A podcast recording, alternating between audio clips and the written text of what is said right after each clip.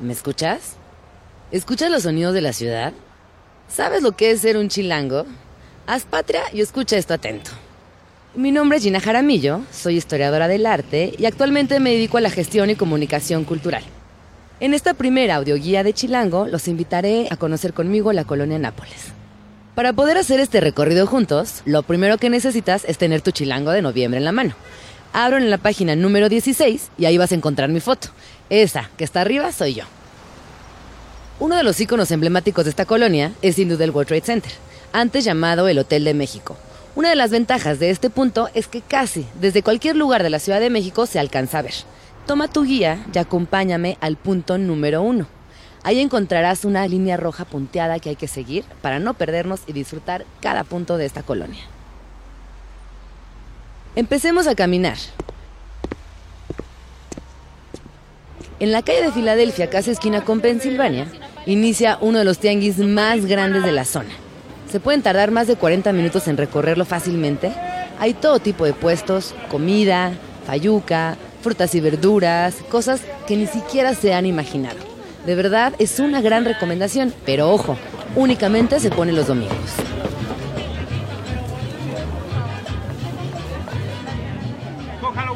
Una vez que se encuentren con las sombrillas color naranja y rosa, sigan por la calle de Filadelfia. Además de encontrarse varios puestos de fruta, verdura, carne y pescado, casi en la esquina hay un puesto muy grande de barbacoa. Ojo, siempre está lleno, pero tengan paciencia porque es un clásico de la colonia Nápoles.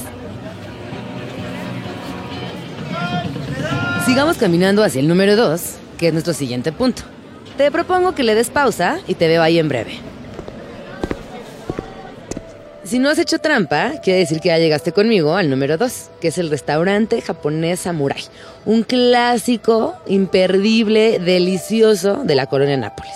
Eh, es un restaurante como de los años 50, que evidentemente ha afrontado el tiempo con mucho honor. Cuando entras vas a encontrar eh, mesas típicas japonesas donde puedes meter los pies como abajo, como una especie de cubo eh, hueco cada uno tiene su parrilla al centro, así que si quieren tepanyaki o quieren que el chef les prepare algo especial, ahí al centro lo puede hacer.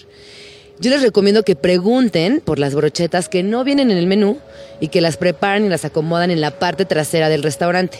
Hay de lengua, hay de pollo, hay de verduras, hay de muchísimas cosas. Y sí es importante que le pregunten al mesero porque no van a estar en, la, en el menú.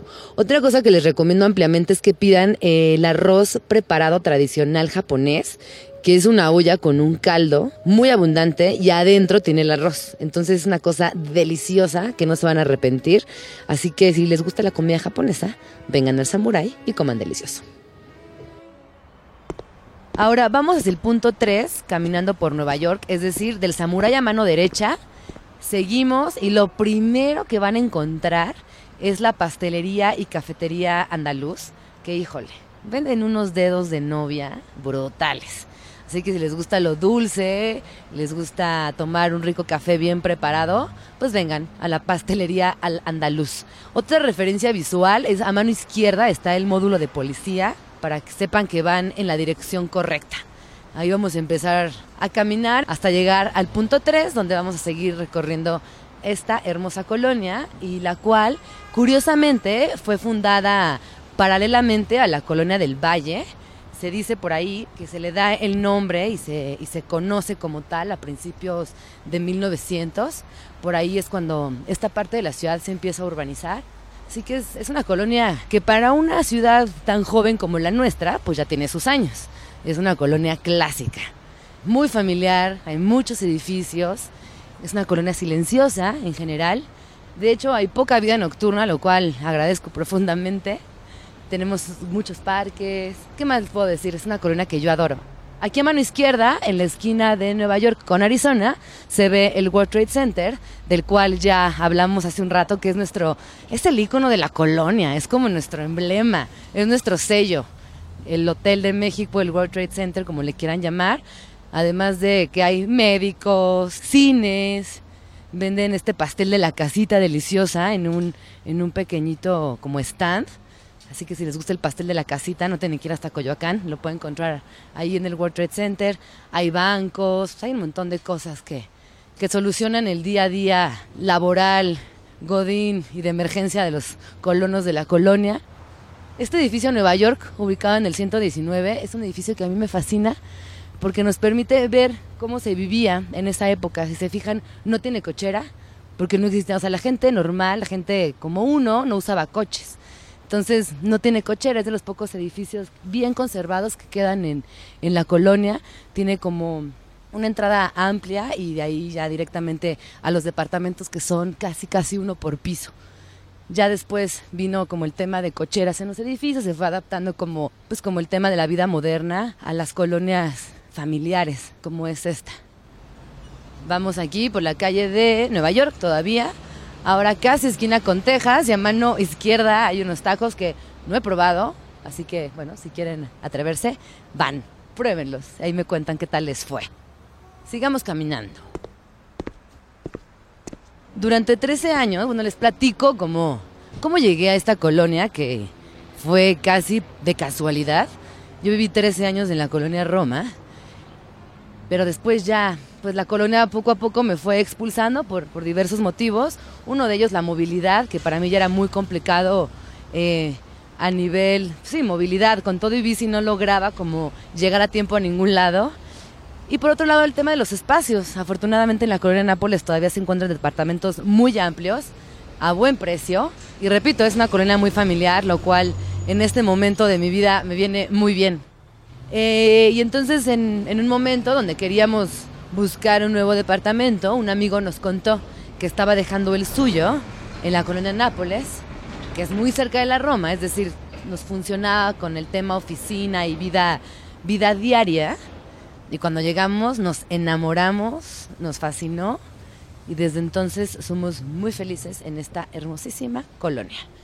A mano izquierda, eh, de Nueva York, esquina con Oklahoma, está el famosísimo, legendario y delicioso Cobá, que si no saben acaba de cambiar de local a unos pasos, o sea, de donde estaba el local original, tres pasos derecho, ahí está el nuevo local, tremendos papazules, tremenda cochinita pibil y tremenda fila, así que lleguen temprano. Seguimos caminando y llegamos a Dakota, esquina Nueva York.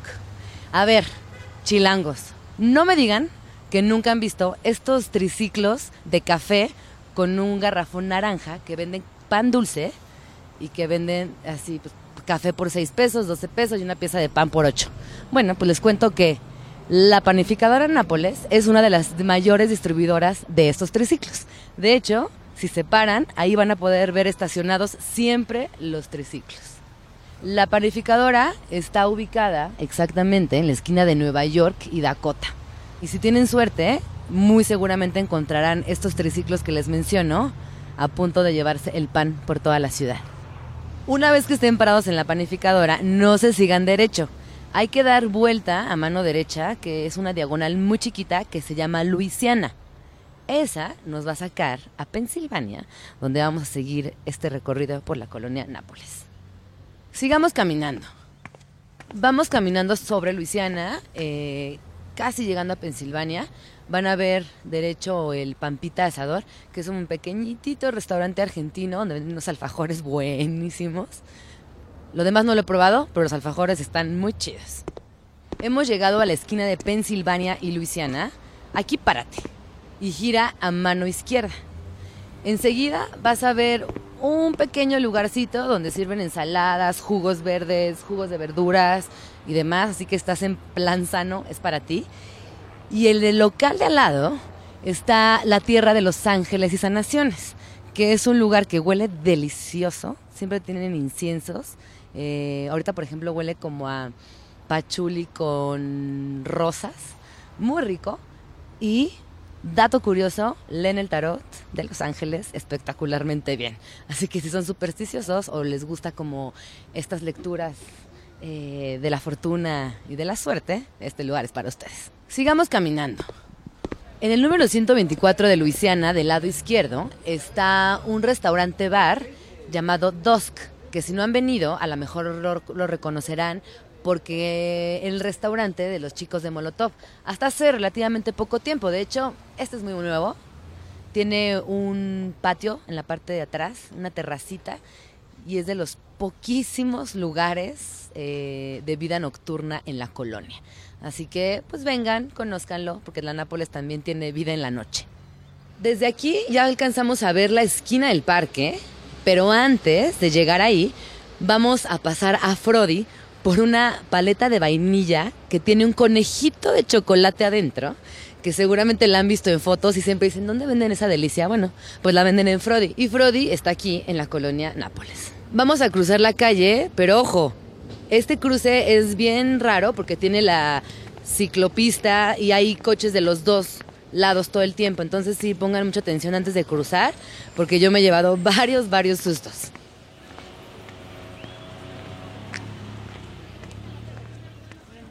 Ya estamos aquí en Frodi y además de la paleta de vainilla con el conejito de chocolate dentro, que siempre me pregunto cómo lo logran, hay de bubulubu, hay de sneakers, creo que es, alguno de estos chocolates deliciosos. Y por supuesto, hay una cantidad de sabores de helado que te vas para atrás. Los típicos vainilla, chocolate, napolitano, pero también hay chicle, hay unas cosas fantásticas. Y lo mejor del mundo es que neta, neta, es bueno, bonito y barato. Cuestan 16 pesos, 36 pesos, o sea, es una cosa que no afecta el bolsillo y te pone de muy buen humor. Pregunta, en Frodi pregunten por Pris. Ella los va a atender de una manera increíble. Seguimos caminando hasta la esquina de Alabama y Pensilvania para ahora sí cruzar al parque, al parque de mis mañanas, de mis tardes y de mis días libres. Crucen en diagonal hacia el parque y ahora sí vamos a llegar a la esquina de Pensilvania y Alabama y vamos a darle sobre esta acera del parque, que es justo Pensilvania, o sea, Pensilvania enorme. Del lado izquierdo van a encontrar un puesto de flores que son de, bueno, el propietario es un señor mayor y su hijo muy joven. Y eso creo que lo hace muy mágico porque tienen gran cantidad y variedad de flores y las combinan muy bien. Así que, bueno, ahí dependemos siempre del gusto de ellos, pero de verdad es el mejor. Luego del lado izquierdo está el anfiteatro, que es un, es un pequeño espacio donde hacemos un montón, hacemos, bueno, los vecinos organizan muchas actividades. De hecho, todas las mañanas hay clases de aeróbics, clases de capoeira. Los fines de semana los scouts ahí hacen de las suyas. Y sirve como punto de encuentro y la verdad es que no hay pretexto para no hacer ejercicio si vives en esta colonia, porque además en la parte de las canchas de fútbol también en las mañanas hay un entrenador que da clases con cuerdas, pone ejercicios con tu propio peso, así que por ahí desfilan gran cantidad de extranjeros que viven en la colonia y me llama la atención que haya pocos mexicanos, de hecho eso está muy mal, deberíamos de pararnos a hacer más ejercicio. Pero bueno, el parque Esparza Oteo es emblemático en la colonia y yo me atrevería a decir que es uno de los más bonitos de la Ciudad de México. Tiene también un área muy extensa de juegos para niños tiene toda la parte de las canchas que les decía de básquetbol, tiene una cancha de fútbol 7 y por supuesto tiene un circuito muy grande para correr. Hemos llegado a la esquina de Pensilvania y Georgia, donde en la esquina siempre hay, puestos de temporada. Si es Día de Muertos encontrarán disfraces, si es 15 eh, de septiembre encontrarán banderas, si es Navidad venden arbolitos, luces y todo tipo de artefactos navideños. Así que también nos funciona como un lugar para recordarnos y facilitarnos sobre todo las fiestas. Antes de cruzar la calle les sugiero que volteen a su mano derecha y vean Giancarlo Pizza. Si tienen antojo de pizza o pasta tradicional, ese lugar es para ustedes. Sigamos caminando por Pensilvania para llegar a nuestro siguiente punto en el mapa.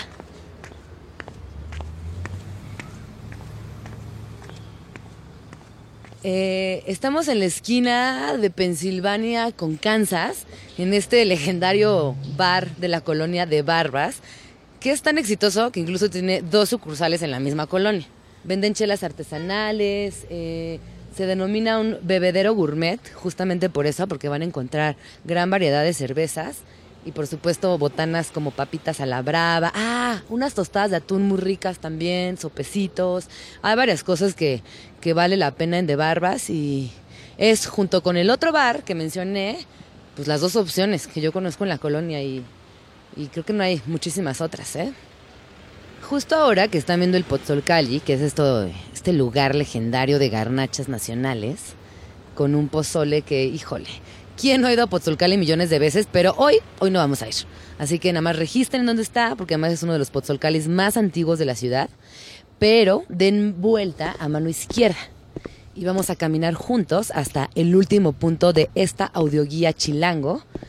No sin antes recordar la importancia de caminar. Y no solamente vivamos la ciudad como un escenario, como, como un set que no vale la pena explorar porque justamente es todo lo contrario. Cada arteria, cada calle, cada secreto que tiene esta ciudad para nosotros hay que hacerlo propio y por supuesto vivirlo con gran intensidad.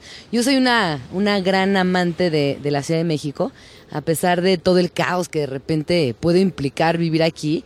Y a mí me ha pasado en repetidas ocasiones que de verdad siento que es una lucha y que, y que la ciudad va en contra mía, porque hay días que de plano no la armas pero por eso es importante tomar este ejercicio como, como un hábito, caminar, eh, dejar el coche tirado y seguir a nuestro paso para llegar victoriosos a nuestro destino. Seguimos caminando por Kansas y ahora sí, eh, ay, se siente feo, no quiero terminar nunca este recorrido tan bonito por mi colonia. Y ojalá que todos los que estén escuchando que no han venido se den la oportunidad de explorarla.